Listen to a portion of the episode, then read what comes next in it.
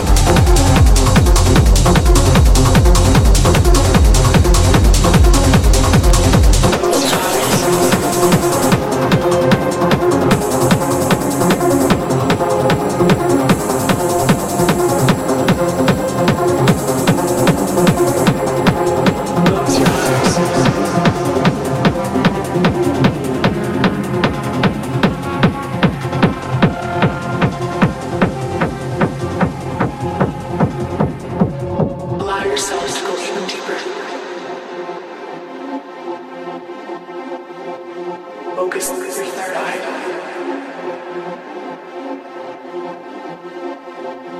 Simply focus and notice if you begin to see any shapes or color. Perhaps just complete emptiness and blackness. No judgment here.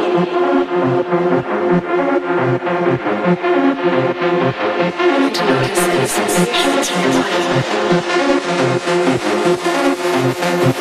is a time where it's very normal for our minds to begin to want to cling to something.